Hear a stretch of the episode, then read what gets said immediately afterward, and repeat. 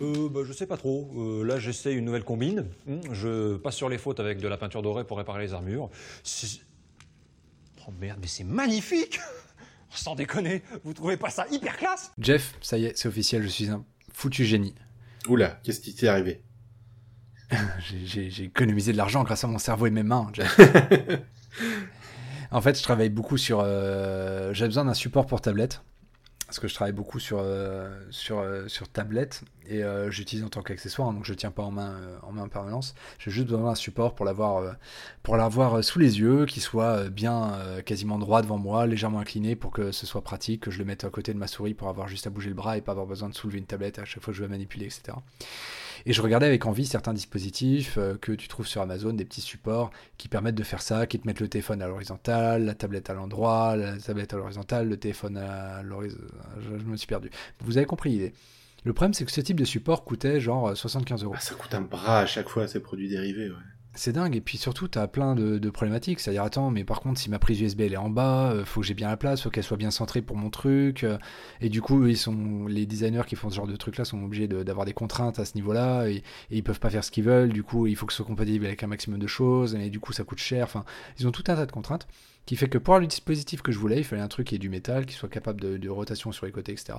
Et voilà, moi j'en avais pour entre 50 et 75 euros en fonction du niveau de qualité que je voulais. J'ai donc sorti mon plus beau carton plume et ma plus belle colle chaude. Carton plume, c'est une espèce de mousse qui est comprise entre une petite planche de mousse qui est comprise entre deux, deux feuilles de papier. Et, euh, et je m'en suis construit un moi-même. Et j'en suis fier, un truc de malade. Non seulement parce que du coup j'ai fait quelque chose d'utile de mes mains, genre j'ai pris ma tablette, j'ai fait des mesures pour avoir tout bien comme il faut, j'ai noté où était le port USB, j'ai trouvé un concept pour pouvoir mettre mon téléphone dessus également de façon euh, super efficace. Donc le truc est compatible téléphone, tablette, il gère l'horizontale parce que j'ai pu mettre euh, les, trous là où je voulais pour que les, les câbles passent dans les deux sens, etc. Donc j'en suis super content, il répond absolument à mes besoins. Il m'a coûté peut-être 1,50€ de matériel à tout casser. 2 euros avec la colle chaude, soyons fous. Même pas. Et, euh, et ça m'a- permis d'occuper une heure de mon temps euh, pour, euh, de façon super ludique. Et je me suis dit, je me suis dit, c'est vraiment bête parce que ça, c'est quelque chose, j'aurais du mal à trouver quelqu'un qui soit capable de designer ce type de produit-là pour moi parce que mon besoin via ma marque de téléphone, l'endroit de l'USB, la taille, du, la taille de la tablette, etc., est pas forcément le même que tous les autres. Du coup, quelqu'un d'assez intelligent et qui a l'habitude va designer un produit fait pour tout le monde, qui doit répondre à mon usage spécifique. À la place, j'ai pris les choses en main, j'ai fait un objet qui répond que à mon usage spécifique, il servira à personne qui n'a pas exactement la même tablette ou le même téléphone que moi, mais qui m'a coûté que dalle.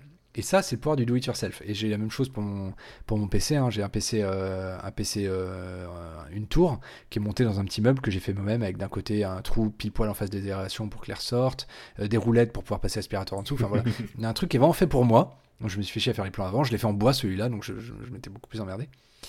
Et, euh, et que je trouve en plus relativement classe, ouais, j'en suis assez fier. Et quelque part, j'ai envie de dire, est-ce que tout le monde ne devrait pas faire, euh, faire ses propres meubles quoi? C'est quasiment ce que j'ai envie de dire. Parce que euh, à la place, on est obligé, obligé d'acheter des meubles Ikea et le simple fait que sur le meuble Ikea, il y ait 15 000 trous sur le côté pour que tu puisses ajuster la hauteur du truc et tout, alors qu'en fait, il suffirait que tu fasses ton propre meuble et c'est bon quoi.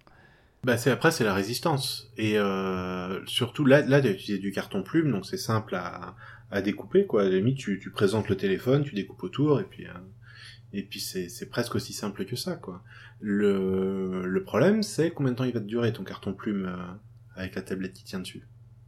Ah, il va me durer très longtemps, t'inquiète pas, il y a des petites euh, techniques à connaître pour le carton plume et la colle chaude pour le renforcer de façon hyper efficace.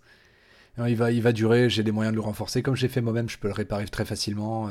Il n'y aura, pas de souci de, de durée. Je pense que je me, j'aurai plus de tablette ou de téléphone de ce format-là largement avant que mon, mon support se dégrade.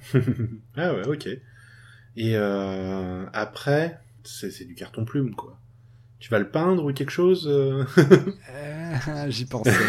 Alors, il est un peu fait, euh, il est pas, il est pas hyper classe. Je reconnais qu'il est pas hyper design. Mais c'est moi qui l'ai fait. Si quelqu'un me dit, putain, il moche ton support, où est-ce que tu l'as trouvé? Je pourrais dire, eh ben, Coco, je l'ai fait moi-même. Et du coup, c'est une bonne excuse. Mais maintenant, voilà, imagine, enfin, je sais pas, moi, tu vois, mon bureau, par exemple, je l'ai depuis, depuis, depuis un bail. Je crois que c'est un des premiers meubles que j'ai acheté quand j'ai eu mon, mon premier appart il y a, il y a 15 ans maintenant. Et euh, le bureau, il tient encore très bien. Il commence à arriver doucement en fin de vie parce que c'est du, c'est du l'équivalent Ikea, quoi. Mais, euh, Mais par exemple, il est complètement concave, alors que là, si tu voulais, tu pourrais. il- Enfin, il, est- il a plié sur le dessus Ouais, à force d'avoir les tours, etc. dessus. Il est complètement, complètement plié. Il est complètement utilisable, mais il est, il est un peu plié. Alors que si tu l'avais fait toi-même, euh, sachant que tu avais posé tes tours dessus, etc., tu aurais peut-être mis dès le début un renfort en dessous, un longeron, qui aurait permis au, à tout, au, au plateau de rester complètement droit, parfaitement droit. mais rien ne m'empêche de le rajouter. été le plus long. adapté. Bah maintenant que le bois est plié, ça va être compliqué, je pense, mais tu peux essayer. Si, je le, je le pose à plat à l'envers, et puis je, je fixe le longeron, ça devrait pouvoir se faire. Ouais, si tu mets, ouais, tu mets un poids de 50 kg au milieu, ouais, Ouais. non, c'est, c'est- en effet, c'est faisable. C'est faisable. Cela dit, ton bureau, il t'a coûté un certain prix, alors que si tu l'as fait toi-même, non seulement tu aurais eu des heures de, de, de- Pour ce qui me concerne de plaisir, mais au moins de quelque chose d'intéressant que tu fais de tes mains, un sentiment d'accomplissement, Ouais, etc. mais après ça, Et tu aurais pu le faire exactement comme tu veux, tu aurais pu déjà le démonter exactement comme tu veux, tu aurais pu l'ajuster pile poil à ton premier appartement et le modifier après ça pour les autres, parce que euh, pas de souci. mais après ça, le truc c'est euh, là il est il est en bois, enfin il est en bois, il est en aglo quoi, mais c'est c'est le même principe. Je veux dire, est-ce que j'aurais pu moi faire un truc aussi bien ajusté avec euh, en le faisant à la main? Je suis pas sûr. Hein. Peut-être pas, mais après ça, ça se travaille. hein. Euh, je pense que c'est ça, c'est juste parce que euh, parce que c'est un manque d'entraînement, quoi. Ouais, mais c'est un métier. Pas très. C'est compliqué de faire des beaux meubles euh, à usage que quelqu'un sera volontaire pour acheter à un tel niveau de, de prix que ça va te permettre de gagner ta vie. Ça, c'est un vrai métier. Par contre, faire des meubles qui satisfont toi euh, sur tes propres mesures et ne pas payer la TVA dessus, et ben euh, ça, du coup, je pense que c'est c'est complètement faisable. Ouais. Après ça, le truc, par contre, c'est que, euh, comme tu le disais, tu vois, c'est pas super beau. Si tout ton, ton truc est comme ça, tu rentres dans l'appart, t'as l'impression de, de rentrer dans un squat, quoi. Ouais, mais tu peux très bien le. Alors déjà, tu peux très bien avoir toutes les couleurs que tu veux. Tu peux les repeindre comme tu veux parce que c'est les tiens, c'est pas du, du contreplaqué. Ouais, enfin, c'est pas le même niveau de finition. plastique dessus. C'est pas le même niveau de finition, mais tu peux faire des trucs très sympas et beaucoup plus customisés aussi. Si t'as envie de faire de la pyrogravure dessus, tu peux. Vas-y, faire de la pyrogravure sur ton truc Ikea. Non, je. En fait, je suis d'accord avec toi que les, le do-it-yourself, les meubles euh, faits par soi-même, c'est pas forcément, euh, pas forcément le, mieux. C'est pas forcément mieux que les meubles qu'on achète dans le commerce. Mais est-ce que tu penses pas qu'on y gagnerait tous à s'interroger sur la quantité de choses qu'on achète et qu'on pourrait faire nous-mêmes? Si, ça oui. Mais euh, après ça, tu vois, typiquement, toi, c'est le cas où c'est un petit objet dans un coin qui est pas non plus, c'est pas le, c'est pas la, la table du salon ou le canapé, quoi. Le, le canapé avec un truc mal ajusté et qui grince et qui, voilà, c'est dire c'est chiant, quoi. Le, là, c'est un truc, c'est un usage précis, euh, en plus qui est pas évident à trouver parce que comme tu le dis, le, les, euh, les, les trucs comme ça que tu trouves dans le commerce, ils sont over designés à cause de la diversité de, de matériel que, que tu vas pouvoir mettre dessus pour que ça soit rentable. Tu le dis beaucoup mieux que moi. Ouais. c'est exactement ce que je voulais dire, over-designé. Et euh, le- donc, euh, donc dans ce cas-là, ouais, je suis 100% adapté. Moi, tu vois, typiquement, en do it yourself, c'est euh, donc euh, moi je fais de la voile et puis je devais bricoler un petit support pour un un petit euh, un petit niveau à bulle dans le bateau pour savoir euh, à quel angle le bateau est incliné. Bah, je l'ai fait moi-même. C'est pas super beau, mais c'est ajusté, c'est droit. Enfin, do- c'est droit. Je, le niveau à bulle me donne une bonne indication. Et euh, voilà, ça fait le job. Mais c'est juste un petit truc qui est qui est masqué par le niveau à bulle lui-même, etc. Donc euh, c'est pour ce truc-là, le do-it-yourself suffisait largement parce que je me serais galéré à trouver un truc hyper adapté exactement pour ça dans le commerce. On est d'accord, les meubles, c'était probablement un mauvais exemple, mais euh, je pense que d'ailleurs que les meubles, vu le, degré qu'on a d'industrialisation sur les meubles qu'on achète Ikea et compagnie, euh, c'est vraiment pas là qu'il y a le plus à gagner. Par contre, moi j'essaie de faire attention maintenant, euh, depuis, depuis une semaine où ma vie a été transformée depuis que j'ai ce, support en, carton plume blanc dégueulasse, j'essaye de regarder un petit peu, parmi les choses que j'achète, de me demander est-ce que je pourrais pas les faire moi-même. Et voilà, je pense que, en fait, je pense que c'est une bonne attitude, même si tu as cette attitude-là et que tu trouves rien, il y a rien que tu puisses faire toi-même. Par exemple, les guitaristes qui font leur propre médiator, c'est un, autre exemple. Euh, c'est très facile à faire, il n'y a aucun souci. Tu peux, plutôt classe, tu peux avoir la couleur, le design que tu veux, tu peux gérer beaucoup plus la rigidité du, médiator. Et, euh, et du coup, même si tu as cet euh, état d'esprit-là et que tu trouves rien dans ta vie que tu puisses faire, le simple fait de se poser la question, je trouve c'est assez enrichissant. Et je pense qu'il y a forcément des choses qu'on pourrait faire nous-mêmes et qu'on fait pas nous-mêmes. Et, euh, et, des choses où ce serait mieux, plus adapté, ce serait pas forcément handicapant d'un point de vue esthétique, et euh, surtout ce serait beaucoup d'économie. Et, euh, et voilà, je, je, je, voulais juste partager un petit peu ce nouveau, nouveau point de vue. J'ai cette nouvelle petite petit processus qui tourne en tâche de fond et, euh, et, qui analyse un petit peu ma vie pour voir euh, le gâchis que je fais juste à ne pas me poser cette question-là. Alors que voilà, je me suis, euh, j'ai passé une heure super sympa à faire ce petit support et maintenant je suis super content de l'avoir. Donc pour moi, c'est vraiment que du positif. Et si je peux trouver un objet sur lequel je peux renouveler ce type d'expérience, de, je le ferai, mais sans l'ombre d'un doute. Ouais, moi, c'est par contre sur la réparation où euh, bah là typiquement moi j'ai un chat et euh, bah, j'ai un arbre à chat qui est faut réparer ton chat? Non c'est l'arbre à chat. Euh, j'ai un arbre à chat qui sert à mon chat à monter sur un meuble où il y a un panier. Enfin, voilà un truc critique pour sa qualité de vie. Et euh, et là euh, ça tient pas grand chose ah mais c'est important pour les chats. Et donc là l'arbre à chat est pété bah, je vais le réparer moi-même hein. je, je pourrais euh, le tège et en, et en récupérer un autre. De toute façon il est, il est bien vieux il a déjà été bien rentabilisé et et il est bien abîmé, il avait s'est pris bien des coups de griffe. Mais euh, voilà, je pense que je vais m'acheter une petite planche de bois, je vais euh, faire le perçage, transférer le bout de moquette dessus, etc. Et euh, oui, je vais le faire moi-même, ça. Ça rend, c'est un peu le même état d'esprit. Non, mais c'est complètement le même état d'esprit. Et là, en plus, ça a d'autres avantages parce que le simple fait de réparer l'objet plutôt que de le changer, ça veut dire que l'odeur sera la même, etc. Elle va pas être désorientée. Elle va reconnaître immédiatement l'utilisation qu'elle en fait habituellement. Enfin, y aura non, il y aura plein d'avantages plein d'avantages. Et quand tu vois le prix des arbres à chat en plus, le lobby des arbres à chat hein, il sait ce que j'en pense. Et euh, mais sinon ouais moi enfin moi je fais de je fais de la voile et puis en voile c'est vrai que très souvent tu te débrouilles un peu avec les moyens du bord.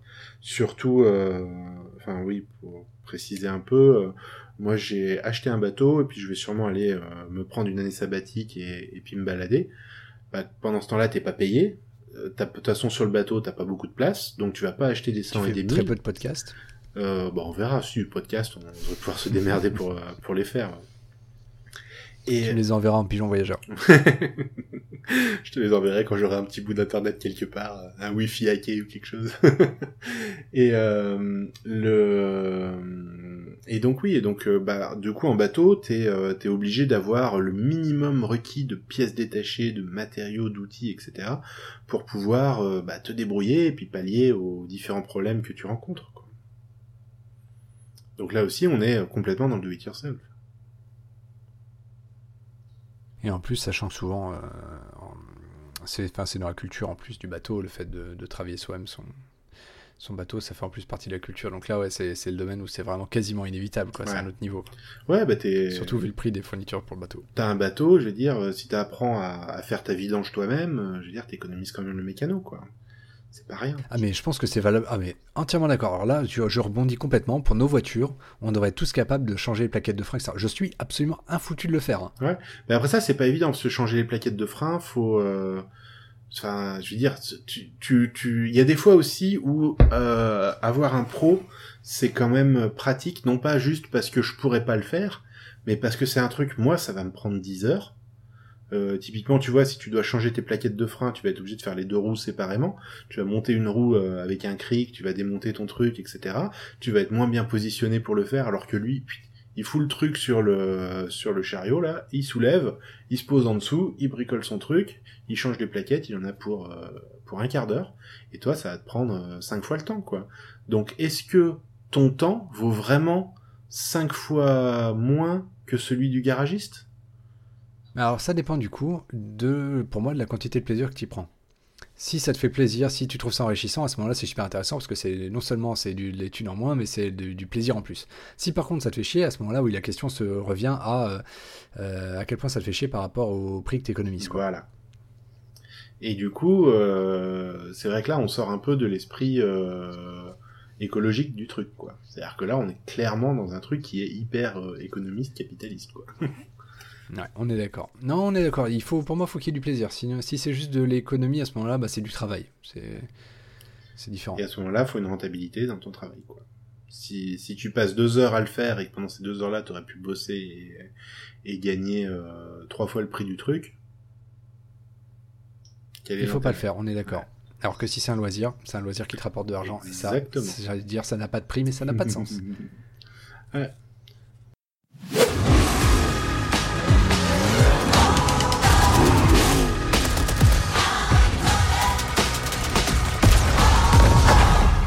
Bon, Jeff, il y a un sujet sur lequel toi et moi on n'est pas d'accord. on a l'occasion d'en parler assez régulièrement le soir, c'est bon, le PUBG en tant que jeu vidéo et de façon plus large le modèle économique des jeux vidéo. En gros, le, juste pour, euh, rappeler vite fait ce que c'est euh, PUBG, c'est un jeu de, tir à la première ou la troisième personne. Il y a, euh, ceux qui ont vu le film Battle Royale connaissent l'idée. On est tous largués à 100 sur une grande île et au fur et à mesure, il y a des zones de l'île qui deviennent interdites. Et du coup, la zone où on peut se balader diminue de plus en plus et à la fin, il n'y a qu'un seul survivant, c'est celui qui a gagné la partie. Le problème, c'est que euh, ce jeu est sorti il y a, je crois, un an ou un an et demi en, early access. Il a été euh, vendu, il est encore vendu 30 euh, euros. Et il dispose, pour se financer, d'un système de ce qu'on appelle du RNG-based loot box, c'est-à-dire des, des boîtes qu'on peut acheter qui contiennent des objets aléatoires. On est d'accord avec ça? Qui ne change pas le, ta capacité à gagner ou pas la partie. C'est un débat. ah ben on va l'aborder alors parce que c'est un débat. Alors en gros, euh, pour vous expliquer un petit peu, Jeff et moi on n'est pas d'accord là-dessus parce que moi je suis euh, assez outré, en partie par principe et en partie euh, d'un point de vue pratique. Et, et Jeff a plutôt tendance à défendre ce modèle. Pas le défendre, mais disons à penser que tu exagères un petit peu dans les conséquences que ça a, etc. Je pense que c'est ça a aussi ses avantages que tu prends pas forcément en considération. Mais euh, mais ouais, donc toi le, truc, enfin, je vais te laisser expliquer déjà le truc qui te qui te chiffonne avec ce modèle économique et puis ensuite je vais répondre.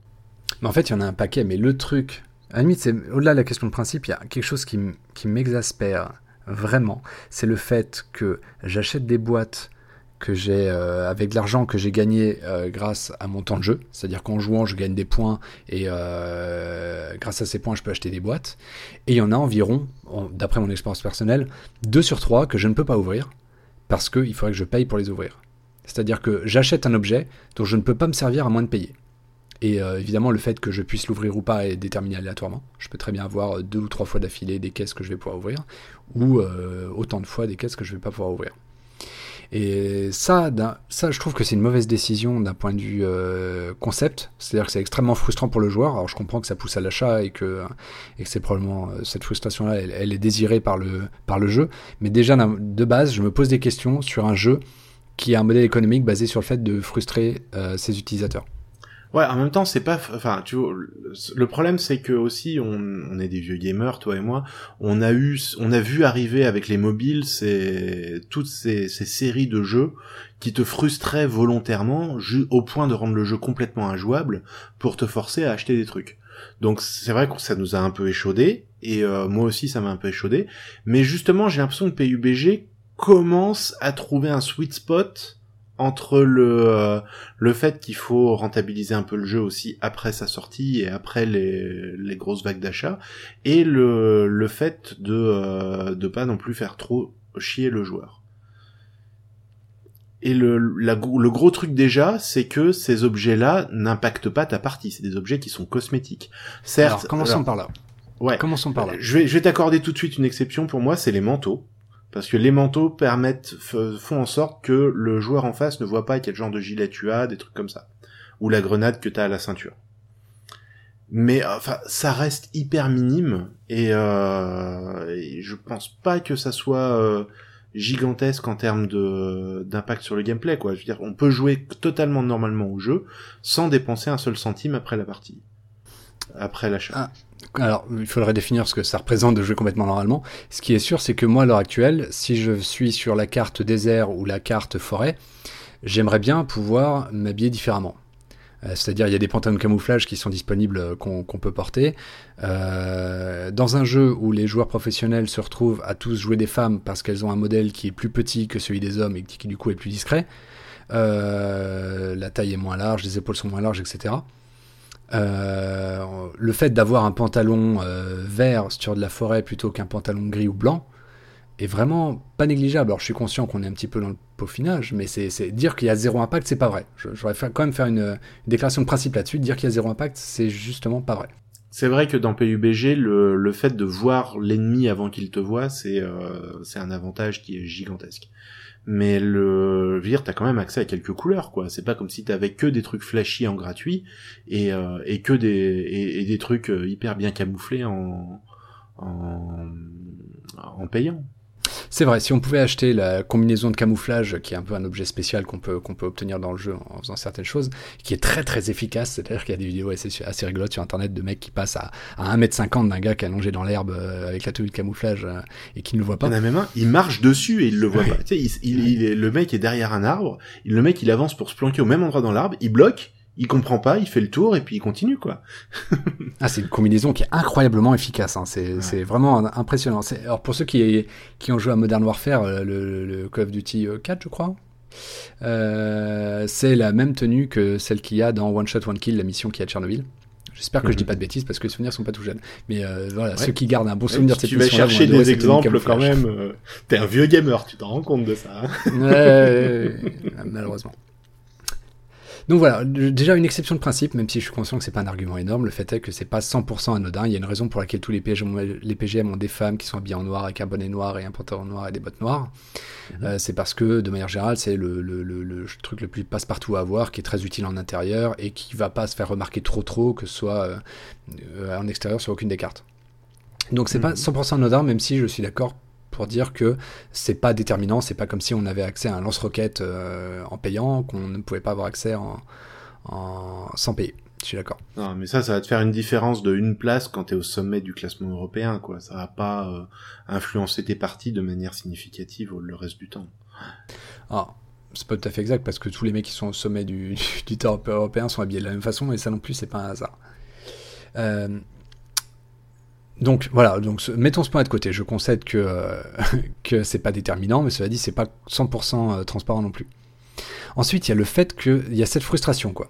Euh, Par principe, un jeu comme euh, par exemple League of Legends a étudié en relativement en profondeur euh, ce qui consistait ce qui constituait le fun d'un jeu et ce qui rendait le jeu fun pour ses utilisateurs, a essayé de maximiser ça en évitant les frustrations inutiles. Et ça, ça me semble être un sacrifice que les développeurs ont fait, euh, purement mercantile, euh, qui, qui a pour cause de créer la, la frustration chez les joueurs. Donc c'est un choix que- qui me semble être excessivement mal éclairé. Bah, faut, faut le, faut mettre la balance parce que là, on est d'accord que les, les inconvénients sont, ils, on on va être d'accord qu'ils existent, mais ils sont assez minimes. On est Oui. d'accord là-dessus? On est d'accord là-dessus. L'avantage que je vois moi à ce système-là, c'est que euh, tu prends euh, historiquement ce genre de jeu où c'est des jeux euh, qui ont une longue durée de vie. Parce que PUBG, je veux dire, euh, je sais pas combien d'heures j'en suis, j'en suis à probablement quelques centaines déjà.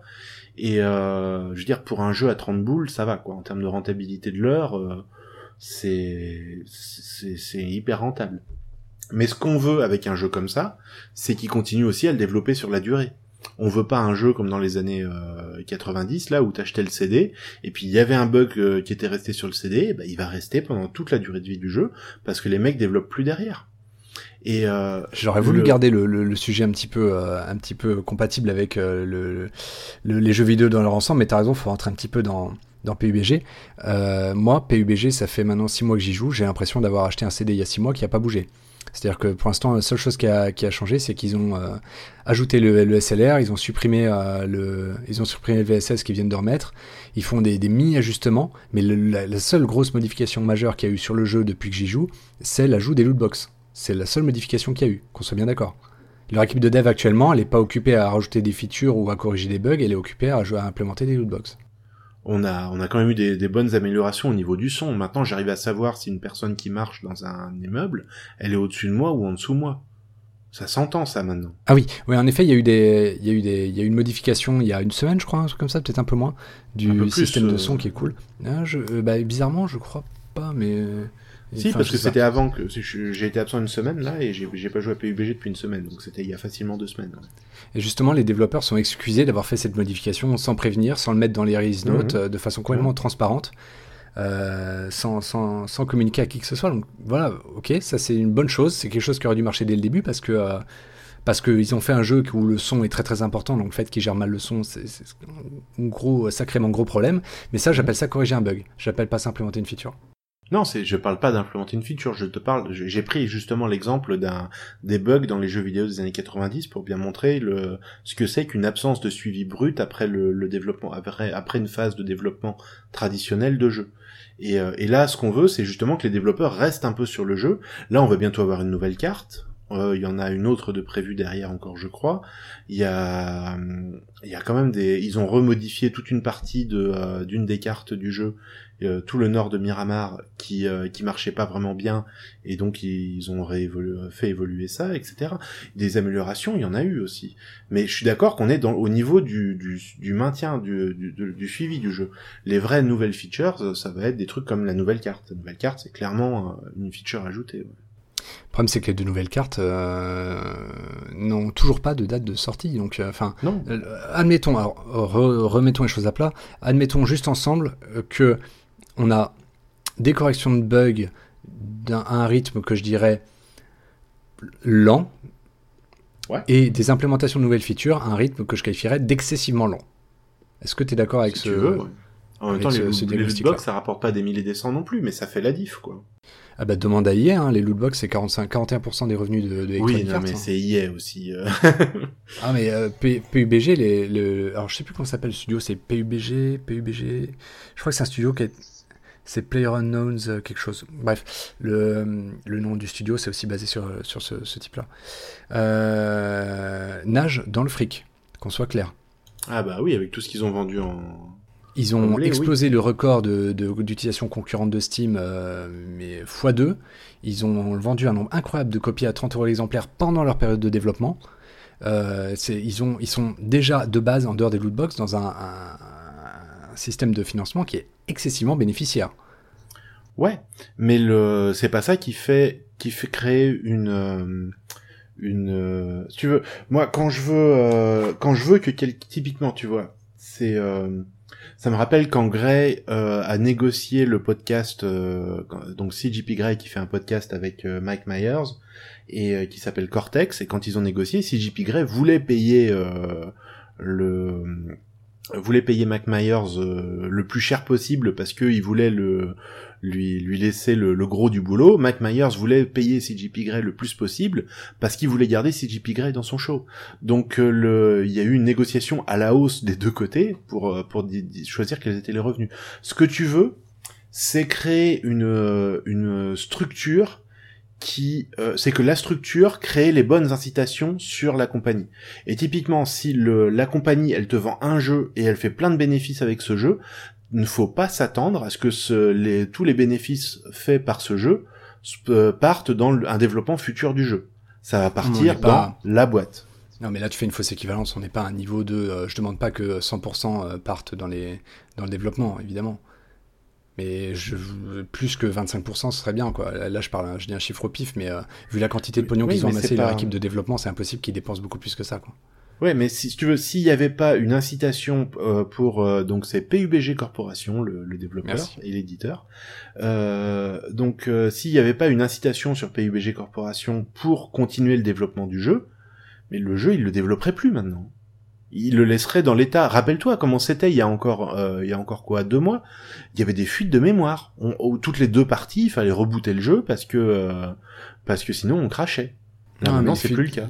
non, mais là on n'est pas dans l'amélioration, on est dans la on est dans du, dans du dans de la vague, c'est-à-dire que les bugs ils vont ils viennent, c'est-à-dire que euh, tu prends par exemple les motos et les et les sidecars pendant des mois fonctionnaient très bien et on avait des fuites de mémoire après ça, ils ont corrigé les fuites de mémoire, c'est les sidecars qui sont mis à bugger. Les motos allaient encore très bien. Maintenant, les sidecars sont corrigés et c'est les motos qui partent en vrille.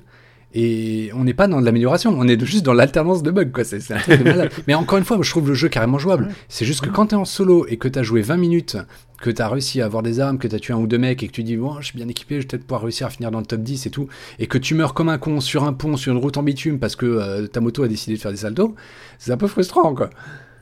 Ouais, ouais, non, mais je comprends, mais pour moi, le problème est pas là. Justement, peu importe les, résultats que ça donne, ce que tu veux au moins, c'est que la compagnie bosse dessus. Parce que sinon, tu restes avec les fuites de mémoire et les, motos qui, qui merdent. Alors, oui, mais je suis probablement pas d'accord avec ton argument par avance. Vas-y, continue, mais je, pense que je peux, je peux t'estropier. Vas-y, je t'attends. Eh ben, avance, bien. Et euh... mais voilà, donc ce que tu veux, c'est que la compagnie continue de bosser sur le jeu. Alors certes, euh, les, les résultats sont pas forcément là, mais ça c'est quelque chose que je veux. Moi, quand je joue à un jeu, surtout un jeu comme ça qui a une longue durée de vie, je veux pas que la compagnie arrête ses serveurs de matchmaking au bout d'un an parce que euh, parce que il y a voilà, c'est- ils sont passés à autre chose quoi. T'es sûr qu'il a une longue durée de vie ce jeu. Bah quand j'arrive à 200 heures passées dessus, oui. C'est typiquement le genre de Durée jeu de vie personnelle, parce que dans, dans un an et demi, PUBG c'est fini.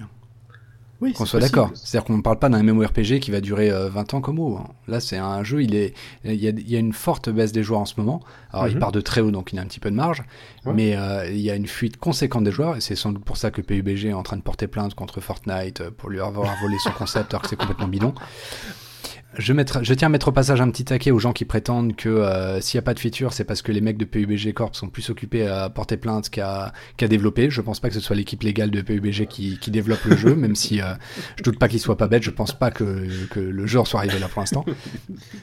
Donc Je j'en profite pour contrer ce truc-là que j'entends vachement souvent, mais c'est complètement fallacieux quoi. Oui, c'est euh, c'est plus euh, c'est plus l'expression de la colère que vraiment un argument rationnel aussi. D'accord. Et euh, ouais, ouais, mais euh, en même temps, moi, je, je voilà, je veux dire, peu importe, je veux dire, peu importe l'effet. En l'occurrence, c'est sur le principe.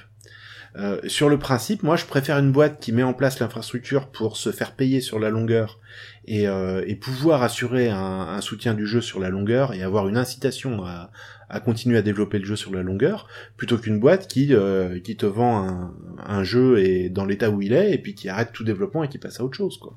Non, mais là, tu fais un homme de paille. C'est pas ma position. C'est pas qu'il devrait pas y avoir d'achat en jeu. Ma position, c'est que d'une part, les choses que tu achètes, tu devrais pouvoir les utiliser sans avoir besoin de rajouter de l'argent en plus. Et ma, deux- ma deuxième position, c'est que l'obtention des objets devrait pas être basée sur un système de- de casino aléatoire. Ou euh, si tu veux euh, une tenue, ben, il y a une tenue une espèce de tenue en cuir d'Assassin's Creed dans le jeu. Si tu la veux, euh, je comprends qu'elle soit très chère parce que c'est un peu la tenue la plus hype, j'ai l'impression. Mais si tu la veux, il va falloir pas que tu payes genre un prix exorbitant, genre 20 euros. Non, il va falloir que tu payes statistiquement beaucoup plus cher que ça, parce que la chance, elle doit être de 0,01, quelque chose comme ça. Et ça, je suis pas d'accord. En ce moment, ils vendent un parachute. Tu as la possibilité d'acheter un parachute Kiku qui a une jolie skin. Ça coûte euh, 5 ou 6 boules, un truc comme ça. Ça, j'ai aucun problème avec ça. Si quelqu'un veut acheter un parachute, euh, un parachute Kiku pour se la péter au, hot drop sur, euh, sur Pecado, moi, ça me pose absolument aucun problème. Par contre, le fait que euh, Kevin, 16 ans, euh, qui a accès à la carte de crédit de sa mère, soit incité à, à, à claquer, claquer, claquer dans un système qui est conçu pour être addictif et pour être frustrant de l'argent dans l'espoir d'avoir peut-être, non pas un énième doublon, mais l'objet qu'il veut, ça, je trouve ça vraiment pas bien. Le, le- qu'un, finance, limite, ça me pose pas de souci. On pourra re- rediscuter après ça de euh, comment un se finance en dehors de, ce système de, de, loot box euh, et qu'est-ce qui, est, acceptable, etc. Mais, euh, mais par contre, le fait qu'il y ait de l'aléatoire là-dedans, je trouve ça, vraiment, vraiment, vraiment moche parce que c'est juste profiter de ce, ce biais cognitif, le, le biais d'engagement, etc., les biais que tu connais bien, pour, euh, pour, euh, pour nous faire euh, continuer. Enfin, voilà, c'est juste le même fonctionnement qu'un qu'un casino, quoi, auquel n'importe qui peut accéder. On peut peut-être le- l'expliquer d'ailleurs vite fait, c'est que le, ce qu'ils utilisent comme principe, c'est le fait que justement tu, ce qui, ce qui se passe en fait, c'est que pour pour avoir un objet, il y a deux étapes. La première, c'est qu'il faut que tu joues pour gagner des points. En fonction de tes résultats, tu vas gagner de plus en un certain nombre de points. Et, euh, et ces résultats, euh, ces points-là, tu vas pouvoir les utiliser pour acheter une boîte aléatoire. La boîte euh, que tu vas récupérer, certaines peuvent s'ouvrir directement, pour d'autres, il faut une clé. Et la clé s'achète avec du vrai argent. Donc tu as déjà investi le temps de euh, le temps de jeu et euh, t'as gagné tes points pour avoir ta caisse. Et après ça, c'est sûr que tu, tu vas avoir beaucoup plus euh, d'incitation et d'envie de claquer de l'argent pour ouvrir ta caisse, sachant que tout le temps de jeu que tu as mis pour avoir ta caisse. Voilà. C'est les euh, sunk cost fallacy en anglais et euh, les coûts irrécupérables, voilà, en français. Il y a une super vidéo de euh, Science étonnante sur le sujet. Science étonnante, il fait des vidéos sur les. Ouais, il a toute une série qui s'appelle euh, Crétin de cerveau où il explique des biais cognitifs. Il en a fait trois ou quatre seulement. ouais. Crétin de cerveau, c'est lui, c'est vrai, j'ai Ouais. Donc voilà, le, c'est la même chose, le même biais sur lequel se basent les casinos. Et, euh, et c'est, voilà, c'est, bon sang, je viens de lâcher euh, 150 euros dans cette euh, machine, euh, j'y euh, suis presque, je vais pas, si j'arrête maintenant, c'est comme si j'avais claqué 150 euros pour rien, je vais continuer jusqu'à ce que je gagne. Et, et ça devrait pas être comme ça, quoi. Donc je suis pas contre un jeu fait qu'un jeu mette en place son financement dans la longueur. Par contre, faut le faire, faut le faire éthiquement. Quoi. Est-ce que ça te ferait changer d'avis si, par exemple, on pouvait... euh, Et là, je suis en train de te set up un peu. Est-ce que euh, ça te ferait changer d'avis si, par exemple, tu pouvais vendre tes objets, alors soit les caisses, soit les objets que tu récupères dans les caisses, et acheter des objets aux joueurs, tu vois? On s'échange sur un marché libre, Eve Online, les objets. Tu peux mettre du blé directement pour acheter à un joueur qui a eu l'objet et euh, l'objet, et toi, tu peux vendre les objets que tu obtiens et dont t'as pas envie, tu peux les revendre sur le marché. Ouais, ça changerait euh, pas mal ma façon de penser parce que à la place d'être contre, je serais euh, extrêmement contre ce système. Ah mais euh, maladivement contre ce système Ah ouais. parce que euh, à partir du moment où tu peux échanger des objets, ça veut dire que tu peux vendre des objets pour, pour de l'argent réel. Et là, on tombe vraiment dans l'illégalité, on tombe dans le, on tombe dans le casino en ligne du coup. Là, on tombe sous la loi, quoi. Parce que c'est possible. Et bien dans ce cas, vous avez, euh, Via position. tu vas dans ton inventaire de Steam, tu peux vendre des objets, euh, tu peux vendre tes objets PUBG. C'est vrai. Eh bien, voilà. Autant pour moi, je révise ma position comme qu'il y a que les imbéciles qui changent pas la vie. Et je, je, je double ma position. Euh, à la place d'être contre ce, ce modèle économique, je suis euh, pour le, le, le fait de poursuivre en justice cette compagnie pour qu'elle arrête de fournir les services d'un casino en ligne sans tomber sous le coup de la, ju- de la juridiction appropriée. Je trouve la comparaison un peu abusive. Je veux dire, quelle serait la différence si euh, le le si c'était la boîte directement qui vendait des objets avec une échelle de prix prédéfinie? Parce que du coup, t'as pas de spéculation. Parce que le prix, il est fixe. C'est-à-dire qu'en effet, si j'achète. À partir du moment où il n'y a pas d'objets euh, qui sont, par exemple, disponibles qu'une journée précise ou ce genre de choses, parce que ça, ça crée aussi la, ça crée la subjectivité dans la valeur de la chose. Mais les prix sont objectifs. Donc, du coup, euh, pourquoi est-ce que j'irais euh, acheter euh, 10 euros à farmerchinois.com, spécial dédicace à Noob, à un objet alors que je sais qu'il vaut 6,90 euros sur le store du, jeu? Il n'y a plus de marché parallèle. Et si je veux un objet, et le, le truc est honnête, c'est-à-dire je veux un objet, on me propose de me le donner contre tant d'argent. Il n'y a pas de, on me propose de le donner, mais j'ai 0,01% de chance de l'avoir. Il va falloir statistiquement que j'achète environ 300 lootbox pour pouvoir, euh, pour pouvoir, euh, pour pouvoir obtenir mon objet. C'est juste là, c'est juste de la vente. C'est plus de il n'y a plus de spéculation, il n'y a plus de, de, de stats, il y a plus. Ouais, mais là, ce que tu peux faire, par exemple, c'est euh, tu, tu vas acheter, euh, je sais pas, 10 lootbox. Sur 10 lootbox, tu auras euh, tant euh, de pourcentage de chance. Enfin, tu vas acheter 100 lootbox, mettons. Sur 100 lootbox, tu vas avoir, euh, mettons, euh, un- deux objets rares. Et euh, ces objets, tu vas les revendre et tu vas pouvoir acheter ton l'objet rare que tu veux en finale. Donc ça, ça limite l'aspect aléatoire du truc quand même. Ouais, mais je te rappelle qu'actuellement, euh, PUBG a des problèmes. Alors moi, je le ressens pas personnellement, mais surtout dans les pick-up. Alors, euh, je, voilà, je briefe en deux secondes et on va. enfin, ça, fait 20, ça fait 20 minutes qu'on est sur le sujet. Euh, en gros, euh, les serveurs européens sont pas mal. euh, moi, je l'ai pas remarqué personnellement, mais les gens qui jouent en pick-up, c'est-à-dire qui jouent, qui se connectent et qui disent, euh, voilà, je veux jouer avec trois autres personnes aléatoires, on va faire une équipe de quatre, on va discuter, et puis on va jouer ensemble, sont pas mal envahis par des, euh, par des personnes qui devraient être sur d'autres serveurs, beaucoup d'asiatiques. Les asiatiques sont assez, euh, assez conchiés sur ce genre de, de, de, de- de jeu-là. Il y a une, une vraie haine euh, contre ces, ces joueurs asiatiques qui viennent et qui du coup parlent pas et euh, du coup ne, ne, ne jouent pas le jeu, quoi. Et sont réputés comme étant des gros tricheurs. Alors, personnellement, j'ai pas de grosse expérience de, de m'être fait tuer en- par des tricheurs euh, sur PUBG. Je, je, je, je spécule, je, je présume toujours que je suis assez mauvais. Ça marche plutôt bien euh, en général. Et, euh, et donc du coup, les serveurs sont réputés être envahis de Chinois, tricheurs, machin, machin. Et si en plus ils sont envahis de Chinois qui sont là pour gagner leur vie, ça va encore compliquer les choses quand même. C'est vrai, ça, moi je jouais à WoW avant, World of Warcraft, et euh, là je me rappelle à un moment j'étais en train de, de farmer, donc de, j'avais chopé un spot de mobs, euh, enfin de, de monstres, euh, enfin d'animaux en l'occurrence, c'était des genres de vaches, qui me, mais bon des vaches au niveau, qui euh, qui filaient du cuir, et puis moi je, voilà, et puis moi je récupérais le cuir et puis je le revendais et puis euh, j'y ai passé des heures et des heures et des heures pour pouvoir acheter ma monture euh, de niveau 50, le truc qui vole, etc. Voilà, génial. Autant dire qu'on n'est pas sur, euh, on n'est pas sur Cataclysme là. non, non, non, c'était euh, c'était à l'ancienne, c'était à l'époque de Burning Crusade pour ceux qui jouent. Et euh, et puis il y avait sur le même spot que moi un chinois, enfin un farmer en tout cas, je sais pas s'il était spécifiquement chinois, mais Un personnage. un personnage, voilà, qui s'appelait euh, je sais plus. XZB 8468. Non, 28. c'était un truc qui se finissait en boys. Euh, et je sais plus comment il s'appelait. Et, euh, et puis donc ce mec-là, il passait son temps, il, euh, il tuait les mêmes monstres que moi pour, euh, pour avoir aussi du cuir et puis gagner de l'argent. Et, euh, et puis en gros, il passait son temps à m'insulter parce que je venais tout le temps sur le même coin, donc c'était tout le temps le même mec que j'avais. Et, euh, et ouais, il m'insultait parce que c'était son boulot que j'attaquais, quoi. Mais bon, moi je C'est le fameux live spot or family won't eat. Ouais, c'est en l'occurrence, c'était des fuck you et des trucs comme ça, quoi. Donc voilà, de, ma réponse à ta question. Mm. Ouais. Est-ce que j'ai réussi à bouger? Toi, t'as réussi à modifier mon point de vue et je t'en félicite. Est-ce que j'ai réussi à modifier un petit peu le tien? Ouais, non, je suis d'accord. Je veux dire, par rapport au début de la conversation, je pense toujours que c'est important qu'il y ait un moyen pour les, les jeux qui sont vraiment des jeux euh, qui ont euh, qui ont une volonté de, de rester un petit peu quoi. Où c'est pas des jeux où euh, t'as 20 heures de, de gameplay bien calibré et, euh, et puis après c'est le jeu est fini, quoi. Tu passes à un autre. Les jeux qui ont vraiment euh, cette rejouabilité de PUBG, je pense que c'est important qu'ils aient un moyen de se financer sur la durée pour qu'on continue à avoir du développement sur la durée.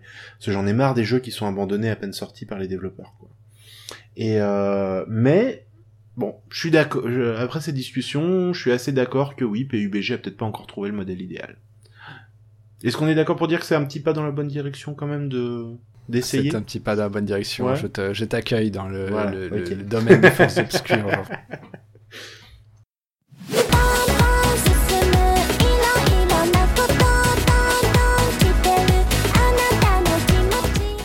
Ouais, Jeff, t'as vu ce qui est arrivé à, à, Steve sur Twitter là euh, un, otaku bien connu des services, euh, un grand fan de Japon. Dont on taira le nom dont on taira le nom, ouais, on sait jamais.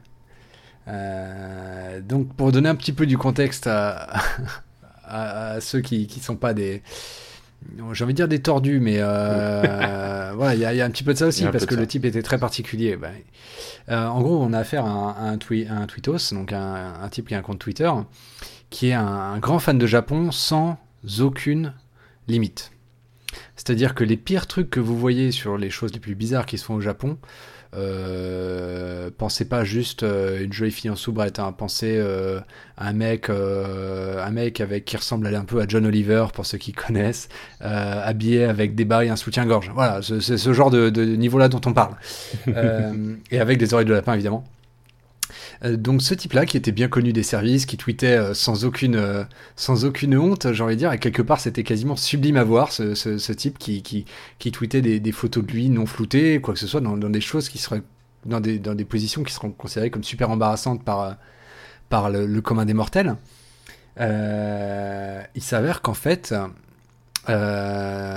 cet homme était banquier dans une grande banque et que ça lui a valu des problèmes parce qu'un jour, je sais pas comment, mais il a tenu a priori plusieurs mois voire plusieurs années. Euh, mais son employeur s'est rendu compte qu'il y avait des photos de lui euh, à la fois ultra rigolotes, mais pas recevables par, le- par le- les clients de la banque euh, qui traînaient sur Internet. Et on, lui a, on lui a soumis un choix, on lui a demandé, ok, on a remarqué ton activité sur Twitter, on peut pas avoir, je sais pas exactement dans quel cadre on dit, mais j'imagine que c'est quelque chose comme on peut pas avoir ce, ce- ce genre de, de- d'image-là à celle de notre boîte. Du coup, soit tu arrêtes ton activité sur Twitter, soit euh, on va être obligé de se séparer de toi. Et euh, donc là, on est droit à quelques tweets assez rigolos du genre euh, Oups, mes patrons ont découvert mon boulot, ont découvert ce que je faisais sur Twitter. je, suis- bien dans le pétrin maintenant. et, donc, de façon assez prévisible, euh, mais quelque part quand même assez, classe, assez courageuse, il a démissionné et il a continué ses, activités, euh, ses activités d'otaku unchained sur Twitter. Et il a trouvé un boulot chez DHL.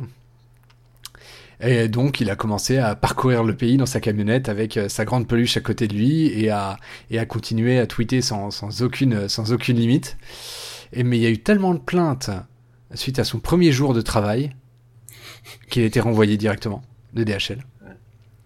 Et donc là, euh, les avant-dernières nouvelles que j'avais eues, c'était qu'il espérait repostuler dans sa boîte initiale, euh, la banque, dans un autre service où il serait pas connu. Je vois pas en quoi c'est quelque chose de réaliste parce qu'ils partagent les CV euh, ce genre de dans ce genre de boîte là. Ils, verront bien que le gars a déjà bossé dans la boîte. Ça me semblait un petit peu un petit peu ambitieux, mais euh, admettons. Euh, ça c'était les avant-dernières nouvelles et la dernière nouvelle c'est que on a des photos et des tweets de lui où en gros il, il enlève tous ses posters douteux, il, met ses ses, ses oreillers avec euh, des thés euh, de jolies jeunes filles dessus euh, au placard, il enlève ses posters, il, il découpe de façon assez inquiétante ses figurines, Oui, c'est Et presque il met de côté sa vie le reste de ce qu'il fait, ça. Euh, complètement.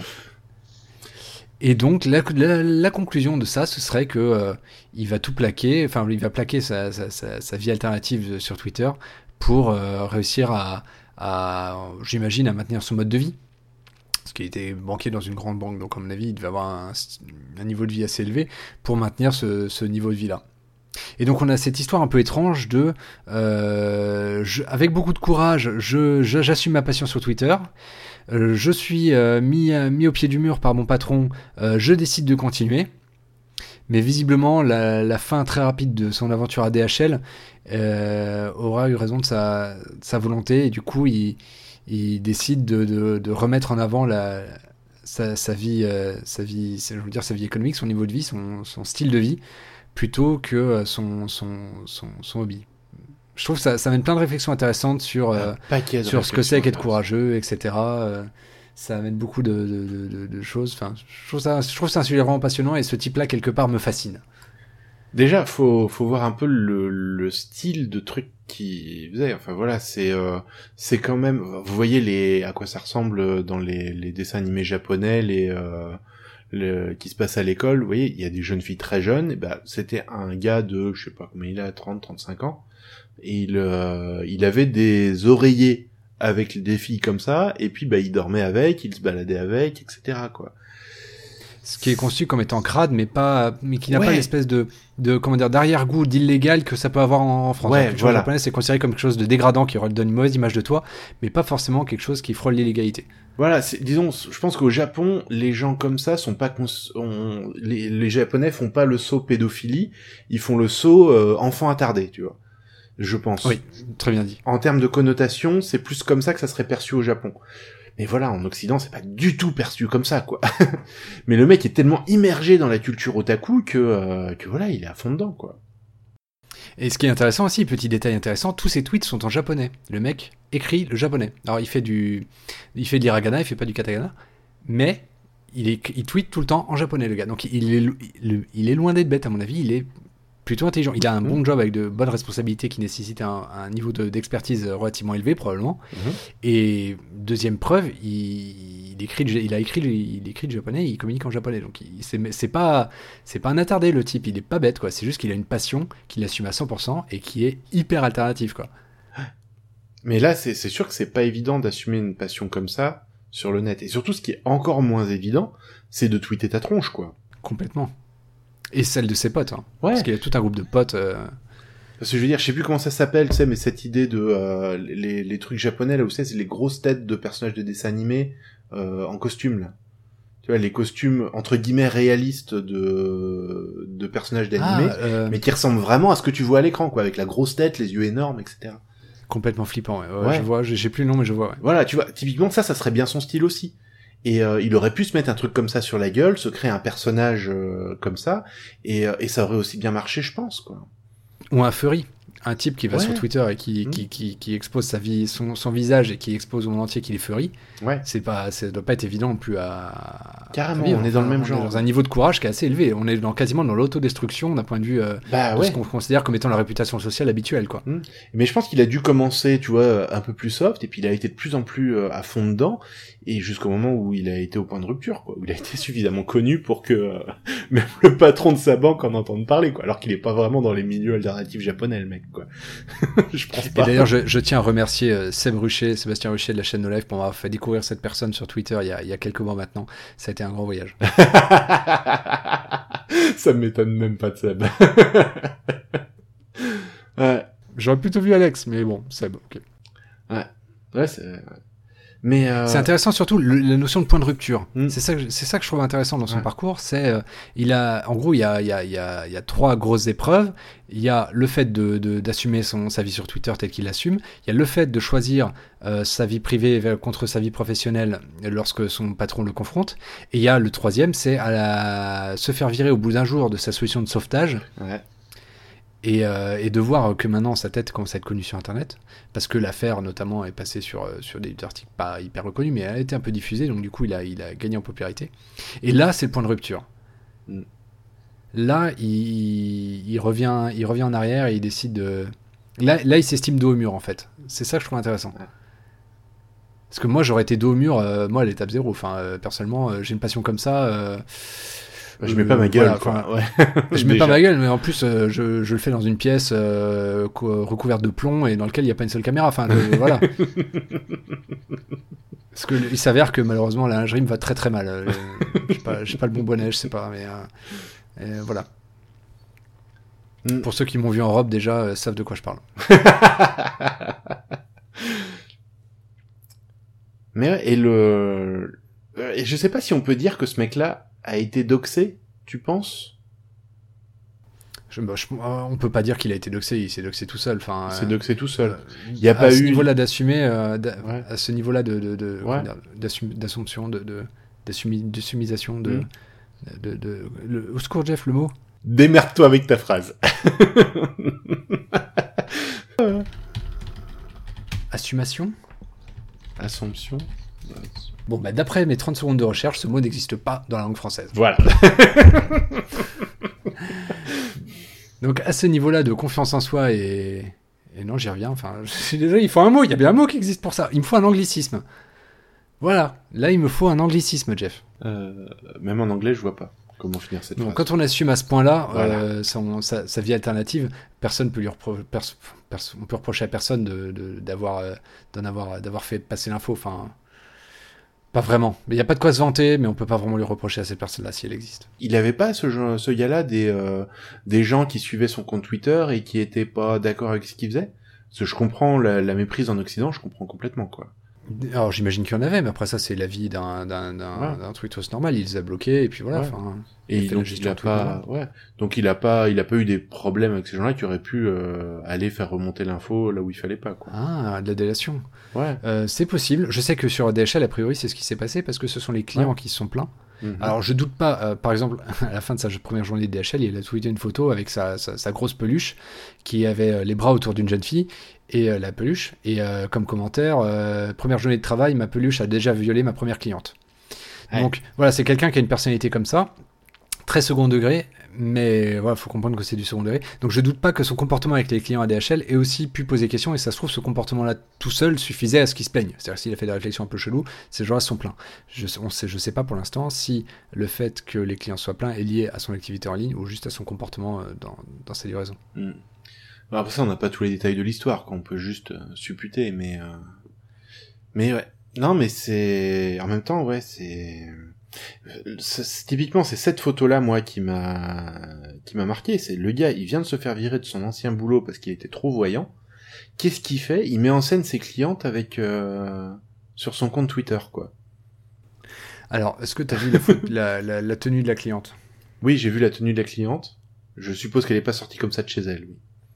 Je suppose, que, et je suppose aussi que le gros colis cartoonesque avec Oui. un ruban autour à côté n'est pas un vrai C'est colis pas c'est l'emballage standard DHL, enfin non. On est d'accord. Mais après ça, c'est pas le livreur standard non plus. Mais donc ouais, ça c'est de la mise en scène. hein. C'est. Mhm. Enfin, je, Mais sans déconner, sur une journée de boulot, il a le temps de faire de la mise en scène? Je sais pas, ce mec est à la fois un otaku maladif et un banquier, euh, un banquier de- dans une boîte de ouf euh, qui va en costard tous les jours. Enfin, c'est. Euh, je sais pas. Je, je pense que ce mec-là a une capacité de production, que ce soit en- au boulot ou en bullshit, euh, assez, assez importante. Quoi. Est passionné. Ouais. Mais passionné.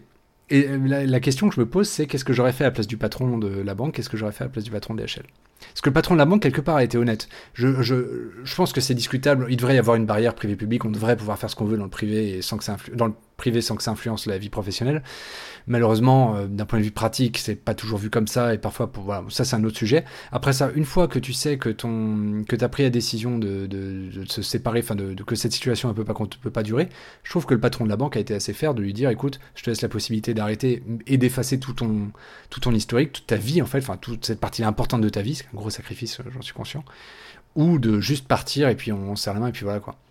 Ouais, mais pour moi, il y avait euh, une autre solution qui consistait à faire un deal. C'est, euh, en gros, à la banque, je te mets à un endroit où t'as pas de relation avec les clients. tu es euh, back office de chez back office, euh, jamais tu verras plus un client de ta vie. Et euh, il y a des boulots sympas comme ça aussi, quoi. Et je suis sûr qu'ils pouvaient les faire. Ah, Et- mais t'as des contraintes en interne aussi. C'est-à-dire si le mec il a un poste de management, euh, son patron ne peut pas se permettre que ce type-là puisse être exposé au management d'autres divisions ou au management d'au-dessus parce que ça Ah va ouais. refléter euh, une image horrible sur lui. Ouais, c'est enfin, c'est les dynamiques d'entreprise, ça c'est. Ouais. C'est triste, mais, non, mais voilà, dès que t'as un truc comme ça, c'est aurait pu être un truc qui, voilà. Et puis en échange, il mentionne pas le boulot sur son compte Twitter. Voilà. Hmm. Et avec un deal comme ça, je pense que c'est quelque chose qui pouvait fonctionner, quoi. Ben, pas vraiment. Ouais, enfin, ouais, je sais pas. C'est une bonne question. Ça a été possible. Je sais pas. Après ça, peut-être que ça a été proposé. Il fallait des efforts de la place du, solution. du manager, clairement. ouais. Voilà. Et je pense que le manager avait pas trop envie de faire des efforts. Bah ouais, après En tout cas, à ça. sa place, je sais pas si j'en ferais beaucoup. On retombe toujours dans les mêmes trucs. Le manager, il a, il a des faveurs, euh, il peut pas en appeler tout le temps non plus, quoi. Il faut qu'il choisisse ses batailles. C'est ça. Bon, en tout cas, euh, lui finalement a, a perdu sa bataille, euh, notre petit Twitos. C'est bien triste parce que je le trouvais super attachant, très courageux et, euh, et même si je comprends pas, j'ai beaucoup de respect pour sa passion, quoi. C'est un peu What the Cut. Souvent, euh, dans What the Cut, il présente des vidéos. euh, Antoine, alors, bref, très bref parenthèse, Antoine Daniel, c'est un YouTuber qui était très actif euh, il y a euh, quelques années maintenant. Ça fait un an et demi, je crois qu'il a pu un an, un an et demi qu'il a pu sortir d'émission où en gros il présentait à chaque émission une fois tous les deux semaines à la base. Ceux qui suivent la chaîne euh, savent que tout est le temps est relatif chez Antoine Daniel. Il présentait trois vidéos what the fuck, c'est-à-dire des vidéos qui mettaient en scène des situations absolument extraordinaires. Et parfois, il y avait des gens qui, voilà, un, vieux, une vidéo d'un vieux filmé au VHS, qui aime euh, s'asseoir sur des ballons en caleçon et les faire éclater sous son derrière. Euh, et quelque part, euh, sa conclusion, souvent, c'était, ben écoute, il s'est mis sur Internet pour essayer de trouver des gens qui partagent la même passion que lui. il a l'air d'être heureux comme ça, grand bien lui fasse. Et, respect. Et voilà, même chose pour ce, ce, ce tweetos qui, qui malheureusement va devoir mettre l'eau là. En même temps, tu vois, c'est euh, c'est moins borderline, quoi, le, le coup du ballon euh, par rapport à ça où clairement c'est quelque chose, c'est c'est une division culturelle, quoi. C'est-à-dire que c'est euh, c'est pas perçu du tout de la même façon au Japon et en Occident. C'est euh, C'est vrai. Beaucoup de gens lui ont dit euh, T'es con, tu devrais aller, euh, tu devrais emménager au Japon. ouais. Bah oui, parce que là, clairement, la division privé-public, euh, enfin privé et boulot, elle marche, euh, je pense, un peu mieux au Japon. Ou, même l'Angleterre, déjà en Angleterre. Le, en France, on a cette euh, cette idée que, euh, tu vois, on tolère par rapport à beaucoup de pays. J'ai l'impression qu'on tolère un peu plus de, de comportements non standards au boulot, mais on les tolère moins dans la dans la vie réelle. Tu vois, on a on a un peu cette euh, on a besoin que l'image publique et privée soit à peu près cohérente, alors que dans beaucoup de pays, tu vois, tu vas être le gars euh, hyper sérieux pendant la journée qui fait son boulot, et puis euh, le soir, tu vas te peinter au pub jusqu'à euh, de, de, de, de, 18h à, à 22h, puis ensuite tu vas aller dormir, et puis tu vas revenir avec la cravate le lendemain au boulot, quoi. Au Japon, pareil. ouais. Tu finis avec la cravate euh, autour, du front euh, la, la veille au soir, et c'est quelque chose de très fort chez eux aussi. Et euh, donc ouais, même l'Angleterre, je pense, aurait mieux accepté cette euh, cette passion-là. Euh, alors, juste pour qu'on sous-entende pas des choses qui sont pas vraies, il est pas français, il, il habite, Oui. pas, il habite pas en France. Il est américain, mais en même temps, l'Amérique, j'ai l'impression que est c'est un pas peu... américain. Il est américain? Je sais pas. Euh, Je crois pas qu'il soit américain. Ah, Non, non, il est pas américain. Il est suisse. Mais euh, je voulais juste pas le dire. ok. Le... Ouais, je connais pas assez la société suisse pour, euh, pour savoir comment c'est là-bas, ouais.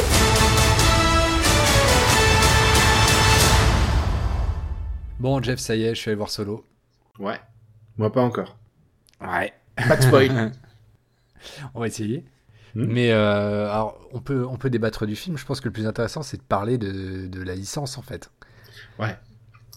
Parce que là- là, le, le film est réputé au box-office euh, être le premier Star Wars à perdre du pognon. ah oui, carrément, il perd du pognon. Et alors, c'est pour l'instant, on est sur des projections parce qu'on n'a pas Ouais. encore, euh, il n'est pas encore sorti des salles. Mais a priori, si on regarde les courbes, il est tout à fait possible qu'il perde du pognon. ouais. Ouh. Alors ça, ça c'est ouais, ça c'est gros. S'il perd du pognon, alors ça veut dire parce que là Disney ils avaient bien dit que leur plan c'est de faire continuer à faire un Star Wars par an jusqu'à euh, jusqu'à ce qu'ils aient complètement cramé la licence, voilà. C'est ça. Et euh, du coup le un film qui perd du blé, Ça va les faire réfléchir, ça. Bah, c'est pas une information sûre pour l'instant, mais euh, certains le disent, donc ça doit être suffisamment plausible pour que pour qu'on en arrive là. Et alors moi, juste en deux secondes, mes impressions sans spoil. hein, perso, j'ai réussi à, alors, euh, euh, pour un peu de background, Jeff et moi, on est assez fans de Star Wars, on est assez fans de, l'univers, de l'univers étendu, de, tout ce qu'il y a autour. Euh, On a joué à un gros paquet de jeux vidéo. Moi, j'ai probablement joué à 95% de jeux vidéo Star Wars. Jeff a lu énormément de bouquins Star Wars, j'en ai lu pas mal aussi. Donc voilà, on est pas mal à fond dans Star Wars. Bah, vous voyez, l'univers étendu, c'est, euh, je sais pas combien c'est, c'est peut-être 60, 70 bouquins. Un truc comme ça pour aller vraiment jusqu'à... les BD et tout. euh. Ouais, ouais, non, je, je parle juste des romans, là. les euh, Kevin Anderson, etc., quoi. Et euh, bah, j'ai dû... Je dois avoir plus de la moitié chez moi, je crois. Et donc, euh, alors, on peut parler de l'univers étendu, maintenant l'univers Legends, parce que la, une des premières choses que Disney a faites, c'est de dire on n'a pas assez de place dans la timeline. C'est-à-dire qu'on a l'épisode 1, de- l'épisode 1, 2, 3 qui décrit ce qui se passe avant Luke Skywalker, mais on a Star Wars Legends, donc tout l'univers étendu qui raconte ce qui se passe jusqu'à. euh, je crois que le dernier que j'ai lu, euh, Luke doit avoir euh, 55-60 ans, un truc comme ça. euh. alors, il y a, je ne vais pas vous, donner toute l'histoire de la famille, mais en gros, on sait ce qui se passe, on sait ce qui arrive au personnage, on sait comment l'univers évolue, on sait tout. Donc, où est-ce que Disney se met là-dedans pour réussir à faire une histoire qui à la fois connecte avec euh, Luke Skywalker et son petit groupe de, de et euh, donc être pertinent dans l'univers et être inédit. Ben, ils se sont dit c'est impossible. Donc soit on chante euh, ce qui s'est passé avant, épisode 3, soit on chante ce qui s'est passé après, Star Wars, l'univers étendu. Et évidemment c'est l'univers étendu qui est passé à, à la casserole. Donc maintenant renommé Star Wars Legends, il n'est plus canon. Ouais. Mais ce qu'ils auraient pu faire, mais qui, qui aurait été une mauvaise décision, je pense, ça aurait été de dire, ok, on prend l'univers étendu, puis on construit après, ou on, ou on rajoute des trucs à côté. Mais, euh, mais ouais, mais ça veut dire qu'en gros, tu vas pas comprendre les films si t'as pas euh, lu, les lu tous les bouquins. D'ailleurs, une autre option, ça aurait été de faire comme le DC Universe, de dire voilà, bon, on va décider qu'il y a un monde 2 où il s'est passé ça, un monde 3 où il s'est passé ça, créer plein de timelines différentes et derrière c'est le bordel. Mais je suis content qu'ils aient pas fait ça, je préfère Ouais. qu'ils aient chanté univers étendu. Mais du coup, voilà. Ils font un, Donc, Jeff comme moi, le reboot fans de Star. Trek, un peu, dans l'esprit. Et, euh, et du coup, euh, confronté à cette nouvelle, euh, cette acquisition de, de Lucasfilm, LucasArts, etc. par Disney, LucasArts, qui est l'acquisition de LucasArts qui au passage nous aura coûté un très bon, un très bon jeu Monkey. Island! Non, je pense plutôt à. J'ai oublié le nom, mais un, un jeu qui était en développement euh, par LucasArts euh, quand il a été racheté, qui devait se passer dans les sous. dans les caves, dans les, les niveaux inférieurs de Coruscant, Oh! et qui avait l'air assez original et euh, très peu de sabre laser et tout, donc c'était un- Ouais. une prise assez intéressante et euh, qui a été du coup scrappée lors de l'acquisition de la licence. Donc du coup voilà, on arrive euh, là-dedans avec cet a priori là. Jeff et moi on a vu le 7 et 8, on a vu tous les deux Rogue, j'ai vu Solo. Et du coup, là, on a donc solo en, deux secondes. Moi, de mon point de vue, euh, j'ai du coup j'ai dû déconnecter ça de mon univers Star Wars. Euh, j'étais pas forcément dans une ambiance hyper Star Wars en arrivant dans le film. Euh, j'étais pas déguisé, je le suis jamais, mais j'étais pas déguisé. Voilà, pour ceux qui se posent la question. Et du coup, si on regarde ça comme une espèce de Ocean's Eleven, Far West cowboy avec des, des lasers et des vaisseaux, moi je trouvais ça plutôt cool. Je trouve ça pas dégueu. Pour être tout à fait honnête, après ça, voilà, c'est pas, j'ai du mal à connecter ça avec le reste de mon Star Wars. Mais surtout, apparemment, je suis pas le seul parce que là, ça perd du pognon et euh, du coup, ça remet en question non seulement le modèle de, Disney. euh, Qu'est-ce qu'ils ont foutu à sortir un film en mai alors qu'ils avaient sorti un autre en décembre avant même la fin de période d'exploitation du film précédent euh, Ça, je, je, comprends pas. Donc, cette espèce de. Comment dire de, les gens sont rassasiés de Star Wars, donc il faut gérer cet effet-là. Il faut gérer les, les spin-offs maintenant. Qu'est-ce qu'on fait des spin-offs? Rogue a pas mal marché, celui-là marche moins bien. Est-ce que du coup on arrête les spin-offs, on fait que du, que du cœur? Enfin, je, je suis un peu. Je sais pas ce qu'ils vont faire, je suis assez curieux. Bah surtout, je pense que les gens se... Enfin, moi, typiquement, Rogue m'a pas mal déçu. Donc, euh, à partir de, de ce moment-là où tu commences à voir des films Star Wars qui te déçoivent, tu commences à dire, ok, je vais peut-être pas aller tous les voir, quoi. En gros, je vais attendre un peu de savoir si c'en est un bon ou pas avant d'aller les voir. Un peu comme les films Star Trek, qui, euh, où c'était connu, il y en avait un sur deux, c'était de la merde. Enfin, c'est pas de la merde, mais c'était bien inférieur aux, aux autres, quoi. La règle des pères impairs. Donc toi, ça y est, t'es à ce niveau-là maintenant. Tu tu t'es passé en mode euh, un petit peu euh, un petit peu de retenue sur Star Wars. C'est pas parce que c'est Star Wars que j'y vais. Ouais, bah alors en même temps, je vais aller le voir, hein, euh, solo, mais euh, dès que j'aurai euh, une soirée à, à passer là-dedans. Mais euh, ouais, je, je sais pas parce que c'est un Star Wars que j'y vais, ouais. Bah du coup, t'irais pourquoi Là, c'est j'ai envie de voir le ce qu'ils disent de le- la jeunesse de Solo. Ah, C'est- un personnage qui qui la jeunesse de Solo. Ouais.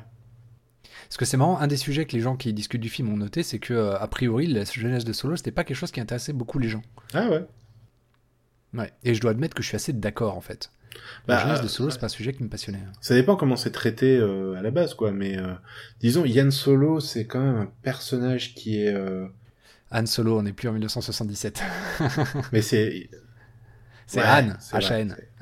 IAN, c'était la version française, c'est ça? YAN, c'était la version française, je crois. Yann, Y IAN Non, non, IAN. Il Yann. qu'il y a eu les deux orthographes. Yann, Il c'est un prénom américain, ouais. Ouais, je sais plus. Oui, je Bref. sais pas quand ils ont fait le switch à Han d'ailleurs. Moi, j'arrive pas à m'y faire. Lors du remake, c'est des remakes. Ah, c'est. euh, C'est comme le Han Shot First, ça a été fait en même temps, je crois. Là, cette fameuse scène dans la cantina où euh, Han se bat contre Grido, ça a été modifié lors des remakes. attends, le. Mais du coup, ça devient débile. Si c'est Han shot first, c'est un paradoxe la phrase. Ben, c'est que euh, là, ce que la phrase dit, c'est euh, contrairement à ce qu'on veut nous faire croire, nous on sait la vérité, c'est que Han il a tiré en premier parce qu'il est badass, quoi. Et parce qu'on a vu le- la première mouture du, du film. Ouais. Mais euh, du coup, pourquoi ils utilisent le nouveau nom? Han Shot First, ah oui. Ouais. Alors le truc, c'est que la controverse de Han Shot First est apparue largement après le changement de nom, et on est seuls à avoir ok. appelé Han Yan, je crois. Donc, D'accord. Bon, voilà. bah, je, je vais essayer de passer à Anne pour, pour cette, pour cette section. Euh, Je sais pas. Moi, j'aime bien Yann, euh, le... mais pas. Oui, c'est sûr que quand on le prononce, ça fait breton, quoi. Mais le ça. le les IAN, cornemuses c'est euh, ça- c'est un, un prénom, c'est un prénom anglo-saxon, Yann. euh, IAN. Ouais, ouais, maintenant que tu le dis, c'est vrai. Je galère à trouver un nom de célébrité qui serait comme ça, mais je, il me semble, je suis d'accord. Je sais pas pourquoi, je ne m'explique pas. Les décisions. euh. Ah bah il y a Ian McKellen, l'acteur qui joue notamment et pas que très loin de là Gandalf. Ah, Un super personnage d'ailleurs, je vous invite à découvrir parce qu'il est assez intéressant. Son, sa bromance avec euh, Patrick Stewart de Star Trek Next Gen est absolument géniale. ah voilà. Mur... c'est ça, que- c'est lui que je cherchais en plus. Euh, Yann Murdoch, c'est le fondateur du donc IAN Murdoch, c'est le un des fondateurs du euh, du projet Debian. Il l'a fondé avec sa femme, euh, je crois que c'est sa femme, Ah on a euh, vraiment pas les mêmes Debbie, références. euh, quelque chose. Et en gros, le, le nom Debian, c'est l'association de leurs deux prénoms, Debbie et Yann. Debian. Ah, ok, bah écoutez, eh, apprenez, apprenez l'histoire de l'informatique bourrée avec le professeur Pédoncule. Voilà. Très bien. Bon, bah, on est moins bête. Comme quoi, Star Wars, euh, tous tous les chemins mènent, euh, mènent à Star Wars. Mais du coup, qu'est-ce qui t'intéressait dans la genèse de, de Solo? Parce qu'en gros, ce qu'on ce qu'on a dans les films, c'est cette histoire de, euh, de, euh, de Kessel en. Je sais plus comment il dit, je crois que c'est en 15, je crois qu'il dit. Ça dépend des versions. Je sais plus. ouais. En 15 par sec, Mhm. euh, qui pour rappel est une unité de distance et pas de temps. Et Oui, mais c'est pas grave, ça marche quand même. Voilà, on est d'accord. S'il y a un trou noir. Euh, Il y, a, il y a la rencontre avec avec euh, avec Chewie. Ouais. Non, moi, c'est plus, tu vois, comment est-ce qu'on... Enfin, je veux dire, le mec, tu- on, on nous dit au début de Star Wars, ouais, c'est un contrebandier, le mec c'est un rebelle, le mec c'est un machin, mais euh, j'aimerais bien voir, en gros, c'était quoi, quel genre de rebelle, de contrebandier, de machin, quoi? Qu'est-ce qu'il faisait, le gars, concrètement? Sans foi ni loi ou bandit au rancœur. Mais il y avait une trilogie, en plus, la, la- de bouquins, la trilogie Yann Solo, je crois, qui racontait sa jeunesse, non? Ouais, je l'ai jamais lu, celle-là, pourtant. Oui, non, il y avait, il y avait, il y avait, il y avait bon, tout ça, voilà, c'est jeté à la poubelle avec le reste. hein. Bah ouais, malheureusement.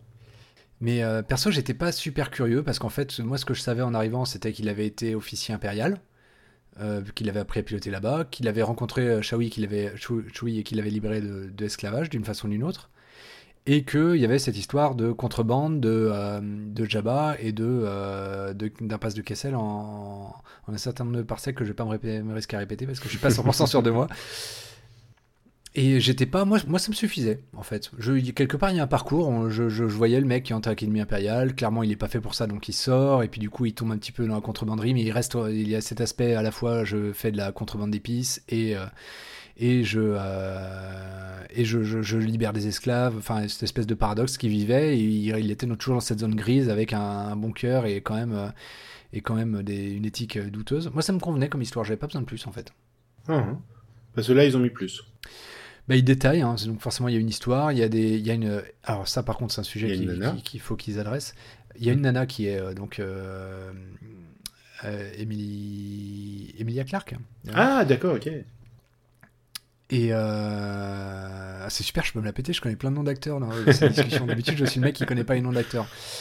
Mais donc ouais, le, le, mais le devenir de la licence, ouais, c'est... Si on rajoute en plus dans la licence, qui rejoint un petit peu un sujet qu'on a abordé la dernière fois, l'échec de Battlefront 2, Ouais. qui est un qui est un échec assez fort, on va dire, parce que certes ça a rentré du pognon, mais loin, c'est loin d'être autant que ce que EA avait avait, avait prévu. Hein, Battlefront Mhm. 2, le jeu, avec la controverse des loot boxes Ah oui, euh, aléatoires, etc. Mhm.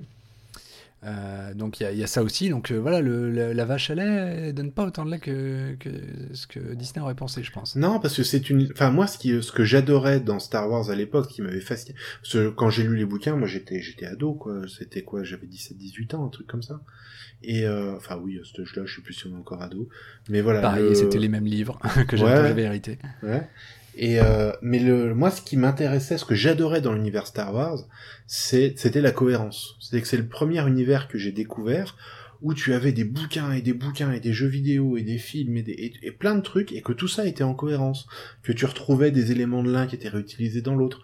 Le, le meilleur exemple de ça que que je peux dire, c'est un bouquin qui a été coordonné par Kevin Anderson, mais qui est euh, écrit par plein d'auteurs qui ont écrit euh, dans l'univers de Star Wars, qui s'appelle Tales from Jabba's Palace. C'est les, les contes du palais de Jabba. Et je crois pas qu'il a été traduit en français, mais euh, c'est un chapitre avec plein de... Enfin, c'est un bouquin avec plein de chapitres différents. Chaque chapitre raconte l'histoire d'un personnage dans le palais de Jabba au moment où, euh, où Luke Skywalker rentre, ou autour de ce moment-là. Et ce bouquin-là est génial. C'est vraiment le truc où tu vois que n'importe quel petit personnage que tu vois dans le film sans même y penser, genre euh, c'est Bib For... non si c'est Bib Fortuna je crois son son espèce de peluche euh, gremlin. Non, Bib Fortuna, c'est le Twi'lek. Ça, c'est le running gag sur Star Wars, c'est que euh, l'espèce de petite peluche à la con euh, qui fait du bruit sur les épaules de c'est, c'est- en fait, il a un nom, une histoire, une bible. Ouais, carrément. Mais voilà, mais même le portier, hein, le, le gamoréen, le, le- Ouais. sanglier euh, à la porte, il a une histoire. Le, le dresseur de Rancor, évidemment, Ouais. une histoire. Ils ont tous sûr. une histoire. Bah, tu vois le mec qui, enfin, c'est mis en jeu dans, en scène dans le film, quoi. Le mec qui pleure son rancor, donc tu fais, euh, ok, il y avait Il y a quelque une chose. histoire à raconter, quoi. Et ça, c'est un sujet qu'il faut qu'on aborde, c'est le, le fait que euh, chaque petite anecdote du film est rincée, des Ouais. films sont rincés Mm. pour servir de, de limite avec, euh, avec le, voilà, le mec qui pleure son record, il serait capable de faire un, un spin-off, quoi. Hein Carrément. Mais Est-ce euh, que c'est vraiment nécessaire ou pertinent, quoi? Ah oui, tu veux dire dans les nouveaux films, dans la nouvelle. euh, Dans les nouveaux films, ouais. Et c'est encore Ouais. plus fort hein, chez, chez, Chez les bouquins, ouais. Sur Solo. Sur Solo. Ah ouais, sur Solo, il. Je trouve, ouais. Ouais. Bah, en même temps, c'est pas évident pour euh, pour tous ces films-là, surtout quand ils les sortent au kilomètre, d'avoir une légitimité dans cette licence, quoi. Et je suis, tu vois, typiquement, comment il s'y est pris euh, dans euh, ah putain le, réal- le nouveau réalisateur là, Gigi Abrams. Donc ouais, Gigi Abrams, comment il s'y est pris pour avoir une légitimité, c'est qu'il a repris énormément de codes. Il a repris dans le, le premier qui est, qui est sorti là, le, le la trame de euh, du héros sur Tatooine, euh, euh, qui va en- se retrouver à la fin à détruire une étoile noire. Ils ont retrouvé, il, il a repris le le, le, le, thème qu'on retrouve tout le temps dans les films Star Wars. Ah, Il a fait un truc 7 qui tout entier est un clin d'œil, hein, ça Ouais. c'est sûr. Et euh, où tu vois les enfin les super destroyers euh, écrasés dans le désert euh, tu, le fait de reprendre les personnages même si Carrie Fisher elle a un peu perdu de sex appeal elle, Intéressant, là, les, les super destroyers dans le désert, en fait, c'est cohérent parce que c'est sur Jakku. Et euh, sur Jakku, c'est là qu'a eu lieu la dernière défaite de l'Empire face à la Mhm. Nouvelle République. Ouais. Et du coup, en fait, c'est cohérent qu'il y ait du super. C'est intéressant, c'est cohérent avec l'univers Legends. Donc, du coup, vous êtes, ah, qu'est-ce qu'on doit Ouais, faire du coup? On y croit, croit plus mais euh, ouais bah je pense qu'ils ouais ils font des clins d'œil mais ouais mais tout ça c'est une quête de légitimité quoi c'est de dire mais si je suis légitime à faire du Star Wars et je trouve que moi en plus quand j'ai vu le premier euh, enfin le, le Star Trek de J.J. Abrams je- le- ma pensée à l'époque ça a été ce mec il doit faire du Star Wars quoi. faut qu'il arrête Star Trek qu'il arrête de nous massacrer Star Trek il faut qu'il aille faire du Star Wars et, euh, et ouais je pense que il, il a cette il a bien réussi je pense quand même à établir cette euh, cette continuité dans la licence au travers de ses films Et chose intéressante, dans Solo, on a pour la première fois des références entre épisodes de, de la nouvelle version. Ah Euh, Entre épisodes Disney. Ouais, ouais. Il y a notamment, euh, tu te rappelles, à la fin de l'épisode 8, pour ceux qui l'ont pas vu, il y a euh, Luke qui donne euh, des. hum, qui va voir Leia à un moment donné, et à la fin du film, et qui lui donne, qui lui met quelque chose dans la main, des objets. euh, cet objet, on- ces objets, je vais essayer de spoiler le moins possible, ont rapport avec un autre personnage et on comprend mieux dans Solo euh, d'où viennent ces objets. Du coup, le, le personnage, tout le monde sait que c'est Solo, mais D'accord. voilà. Euh, en gros, le, ce qu'il donne dans la main, ça, ça, ça rapporte directement au film qui vient juste après. On comprend qu'après d'où ça vient. Donc Ouais. ça, c'est intéressant. Il commence maintenant à, créer, à complexifier la toile. Hmm. Ouais, mais c'est oui, mais ça c'est indispensable pour euh, c'est pour créer un univers étendu. Je veux dire, si tu commences pas à sortir un film par an, si tu t'établis pas des liens, enfin t'as as, l'impression de euh, tu vois typiquement dans Tales from Jabba's Palace, ce qui était génial, c'est que euh, au fur et à mesure, les, premières histoires étaient assez simples, mais les autres histoires de la fin, c'est des conspirations contre Jabba que où typiquement tu comprends qu'il y a plein de détails que t'as eu dans les premières histoires qui te permettent de comprendre ce qui, se passait dans cette conspiration-là. Enfin voilà, toutes les histoires étaient un peu imbriquées dans, dans une espèce de toile de, de lutte d'influence dans le palais de Jabba. Et, euh, et c'est ça qui était, qui était génial dans, le, dans un univers étendu comme celui de Star Wars. Et accessoirement, dans le palais de Jabba, on voit la, la future femme de Luke dans l'univers Legends, qui du coup n'aura pas lieu probablement, qui n'a pas eu lieu dans la nouvelle version. Bref. Euh, donc ouais, intéressant de savoir euh, ce qu'ils vont faire. Est-ce que du coup euh, ils vont euh, peut-être passer un épisode tous les deux ans pour essayer d'avoir un peu plus de hype sur chaque épisode? Parce que là vraiment sur Solo ils ont manqué de hype. Ouais. Est-ce que euh, ils vont faire des spin-offs qui sont euh, pas centrés sur les personnages principaux? Parce que Rogue avait bien marché, c'était pas c'était sur un personnage clairement dont on a entendu parler, Mhm. mais euh, mais euh, qui est pas qui est pas un des personnages principaux. Est-ce que du coup les, les origin stories, comme on dit, les, les histoires, les bios de début de personnages, ils vont abandonner? Enfin, je pense que en tout cas cet échec-là va avoir un va Mhm. avoir des effets assez importants sur la suite de- des opérations. Oui, pour si ça perd du blé, Disney va réagir. ça c'est sûr. On est d'accord, ils ont pas racheté Star Wars pour perdre du blé, c'est pas l'objectif. Ils sont pas là pour faire de la philanthropie les mecs, ouais. Non.